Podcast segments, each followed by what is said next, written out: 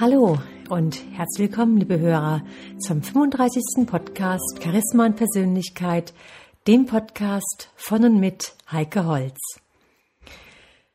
Ja, meine lieben Hörer, heute geht es um das Thema Bauchgefühl, Intuition.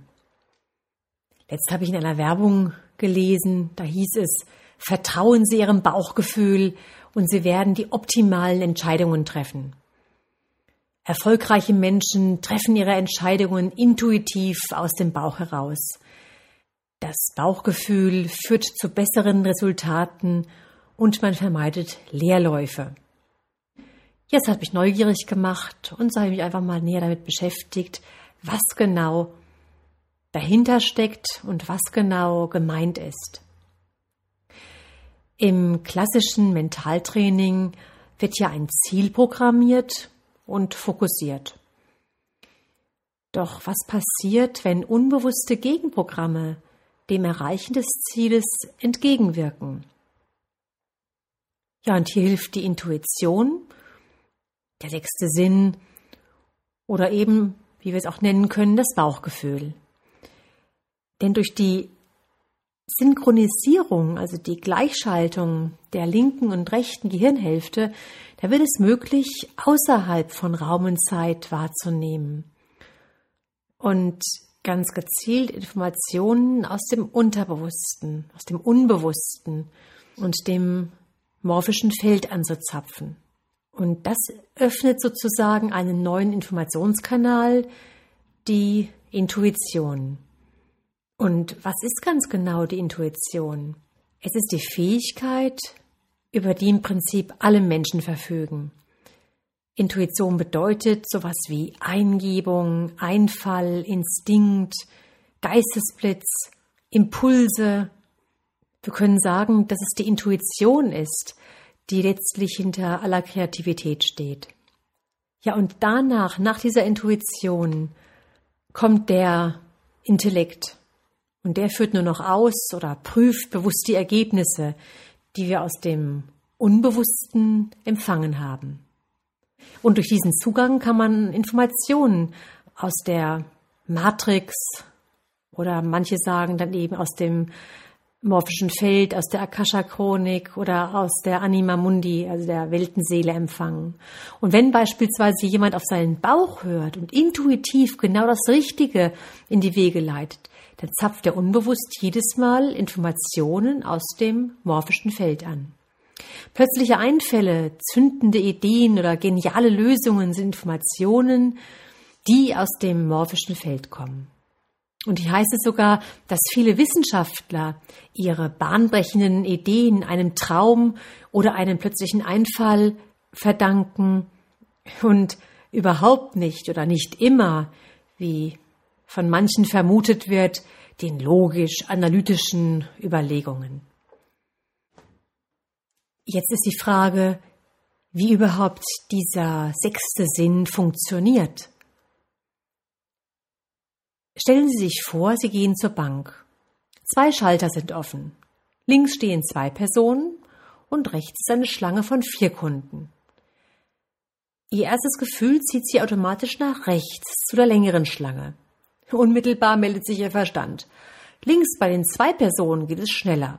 Und schon ist es passiert. Während sie in der kürzeren Schlange links immer noch am Ende auf Position 3 stehen, können sie zuschauen, wie rechts schon die vierte Person zuvorderst zum Schalter aufschließt. Ja, leider folgen unserer westlichen, leistungsorientierten Gesellschaft sehr viele Menschen ihrer Logik obwohl die meisten im Voraus spüren, was zu tun wäre. Das heißt, das Unbewusste weiß bereits, was in der Zukunft passieren wird und welcher Weg der einfachere wäre. Und die Kunst ist, zu lernen, auf diese Gefühle zu hören und die Sprache des Bauches, also der Intuition, zu verstehen. Welche Vorteile hat jetzt diese eigene Intuition? In jedem Leben gilt es, Entscheidungen zu treffen. Welches ist der ideale Beruf? Wie soll ich das Geld anlegen? Welcher Partner ist der richtige für mich? Für welchen Mitarbeiter soll ich mich entscheiden? Lohnt es sich, dieses Seminar zu besuchen? Welche Ziele sind optimal in meinem Leben? Wie sind die Auswirkungen, wenn ich mich für den Weg XY entschließe? Wie wirkt es sich aus, wenn ich diese oder jene Wohnung kaufe? Und so entscheiden sich die meisten Menschen nicht unbedingt gerne. Sie haben Angst, eine falsche Entscheidung zu treffen, da sie im Voraus nicht alle Konsequenzen absehen können. Und oft werden durch diese Angst Entscheidungen auf die lange Bank geschoben oder vertagt. Und wer nicht auf das Endergebnis vertraut, der wird unsicher.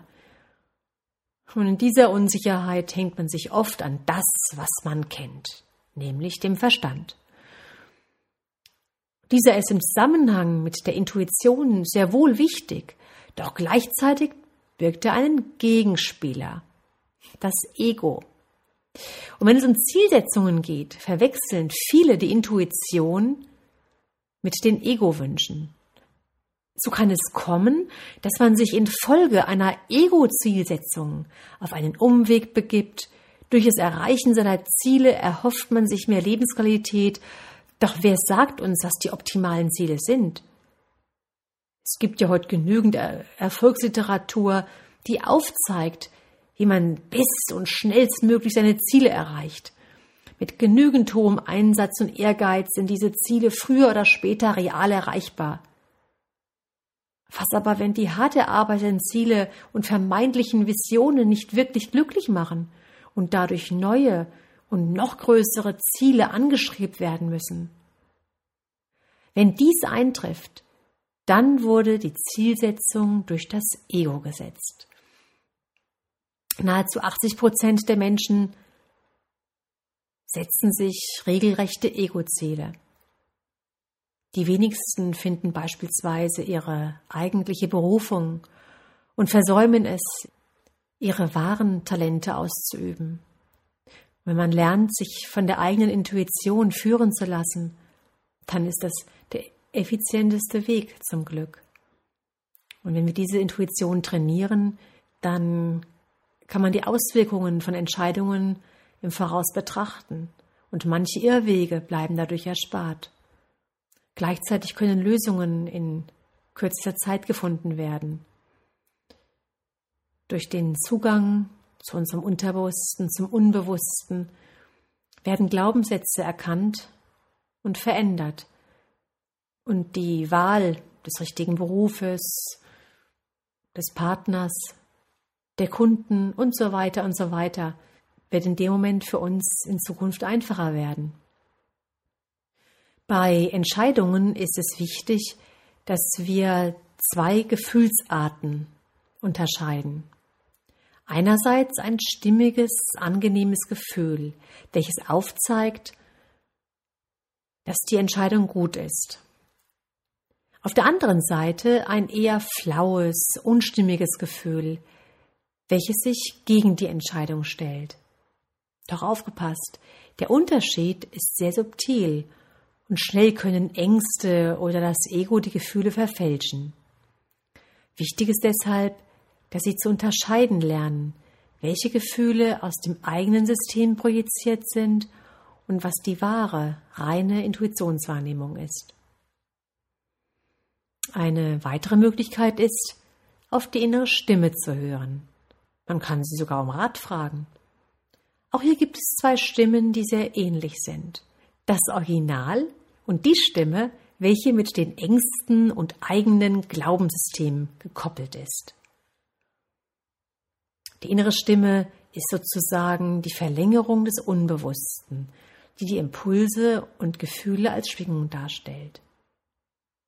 Eine weitere Methode, die sehr erfolgreich in unserer logisch denkenden westlichen Gesellschaft eingesetzt wird, ist das Mentaltraining. Wir stellen unserem Unterbewusstsein einfach Fragen und lassen für die Antworten vor unserem geistigen Auge mentale Bilder anzeigen. Dadurch werden Verstand und Ego, die eben oft für Projektionen verantwortlich sind, überlistet. Und so erhalten wir direkt vom Unterbewusstsein her die passenden Informationen. Und wir stehen sozusagen mit unserem inneren Helfer in einer ganz engen Verbindung. Wir können uns das so vorstellen, dass dieser Helfer eine Art Schnittstelle zum individuellen und kollektiven Unbewussten darstellt. Dieses kollektive Unbewusste, das ist eben das morphische Feld, beziehungsweise, was ich vorhin schon mal erwähnt habe, die Akasha-Chronik. Natürlich ist es ganz wichtig, darauf zu vertrauen, dass die Intuition die richtigen Antworten liefert. Dass wir den Glauben und den Willen dazu aufrechterhalten, dass jeder Mensch diese natürlichen Fähigkeiten in sich trägt und dies auch kann. Natürlich ist es ganz wichtig, bevor wir an diese Informationen gelangen, Stress abzubauen, sonst sind Angst und das Ego zu dominant. Denn erst wenn wir uns entspannt fühlen, dann stellen wir die Frage und denken an das Ziel, beobachten sozusagen unser Gefühl, die Bilder und was sich ganz genau zeigt. Wie können wir jetzt dieses Bauchgefühl, diese eigene Intuition trainieren? Testen Sie sie einfach mal im Alltag, indem Sie sich auch mal bewusst gegen die Intuition entscheiden und damit erfahren, wie es ist, einen Umweg zu machen. Denn Intuition hat sehr viel mit der eigenen Persönlichkeit zu tun. Menschen, die sich beispielsweise schwer tun, Gefühle zuzulassen, denen fällt es oft nicht leicht, auf ihre Intuition zu hören. Und weiter haben Menschen, die sich selbst oder andere immer wieder belügen, Schwierigkeiten, sich selbst und somit auch der eigenen Intuition zu vertrauen. Und die Nichtwahrnehmung der inneren Stimme, die haben ganz oft was mit Ängsten oder Blockaden zu tun. Und das gilt es natürlich zu erkennen und zu verändern. Als Fazit können wir sagen, dass jeder Mensch von Natur aus diese intuitiven Fähigkeiten in sich trägt. Doch leider sind dann durch die Sozialisierung, ganz besonders während der Schulzeit, diese Fähigkeiten unterdrückt worden. Doch jeder kann diese Fähigkeiten wieder zum Leben erwecken und sie entsprechend dann einfach reaktivieren. Wie können Sie jetzt dieses intuitive Training für sich im Alltag umsetzen? Ihre innere Einstellung ist das Wichtigste. Letztendlich müssen Sie innerlich davon überzeugt sein, dass sie ihrer Intuition hundertprozentig vertrauen können. Wer nicht daran glaubt oder es sich für möglich hält, dass man sich von der eigenen Intuition führen lassen kann, der wird auch keinen Erfolg haben. Wer an Zweifel glaubt, wird Zweifel erfahren. Außerdem ist es wichtig, dass wir unser Ego in Urlaub schicken, dass wir uns in unserem Ego lösen, das bedeutet, wenn Sie eine Frage stellen, wenn Sie irgendwas für sich abklären möchten, dann sollte Ihnen die Antwort wirklich völlig egal sein. Natürlich ist uns die Antwort wichtig und wir hoffen vielleicht um eine Bestätigung dessen, was wir uns wünschen. Doch genau darin liegt der Knackpunkt, denn letztendlich müssen wir auch damit umgehen können, wenn unsere Intuition, unser Bauchgefühl diese Absicht, diese Wunschvorstellung verneint. Also wenn Sie innerlich denken, hoffentlich wird es ein Ja, dann steuern und projizieren Sie unbewusst ein Ja herbei, was aber kein richtiges, ehrliches Ja ist, was vom Unterbewusstsein kommt, was ja von ihrer wirklich wahren Intuition kommt. Also das Ego sollte im Hintergrund bleiben, damit die Intuition frei fließen kann. Wie heißt es so schön, gelangen Sie zuerst in eine Leere, sodass der Intuitionskanal sich öffnet. Ihre Frage, die Sie haben, die sollte ganz punktgenau formuliert sein, damit Sie Ihrem Bauchgefühl, ihrer Intuition ja sozusagen eine klare Anweisung erteilen. Beispielsweise, wenn ich diesen Job annehme, wie werde ich mich dort fühlen? Der nächste Punkt ist der, dass Sie in eine Ruhephase kommen müssen, dass Sie sozusagen loslassen müssen. Im Stress werden Sie niemals diesen Kanal zu Ihrem Unterbewusstsein, zu Ihrer Intuition so deutlich öffnen können. Sie gehen also in diese Ruhe rein und spüren in Ihren Körper hinein. Wir können auch sagen, dass wir in unsere Mitte kommen sollen. Sie setzen sich oder legen sich hin, machen sich erstmal von allen Gedanken frei, machen sich sozusagen leer und lassen dann diese neuen Bilder und Emotionen aufsteigen, die in ihnen entstehen, wenn sie die Frage gestellt haben. Das erfordert sicherlich ein bisschen Übung, weil wir sollten natürlich auch wissen, wie sich ein Ja, eine Ja-Antwort oder eine Nein-Antwort anfühlt. Und dazu gibt es eine ganz einfache Übung, dass Sie ganz häufig in diese Dinge hineinspüren, dass Sie sich genau hineinfühlen können, wie es sich anspürt, anfühlt, wie Sie es wahrnehmen, wenn Sie intuitiv dieses Ja spüren oder eben dieses Nein wahrnehmen. Und je häufiger Sie diese Übungen machen, desto sicherer werden Sie auch und können ganz schnell, ganz deutlich mit Ihrem Bauchgefühl in Kontakt treten. Gut ist auch, wenn Sie bei größeren Entscheidungen, bei größeren Dingen vielleicht die Fakten festhalten, dass Sie einfach diese Informationen für sich aufschreiben. So können Sie jederzeit nachlesen und können das einfach besser verfolgen. Ja, und dann, wenn Sie diesen gewonnenen Informationen vertrauen, dann gilt es natürlich auch, sie umzusetzen, sie im Alltag zu integrieren und gewisse Dinge vielleicht zu ändern, zu tun oder zu lassen.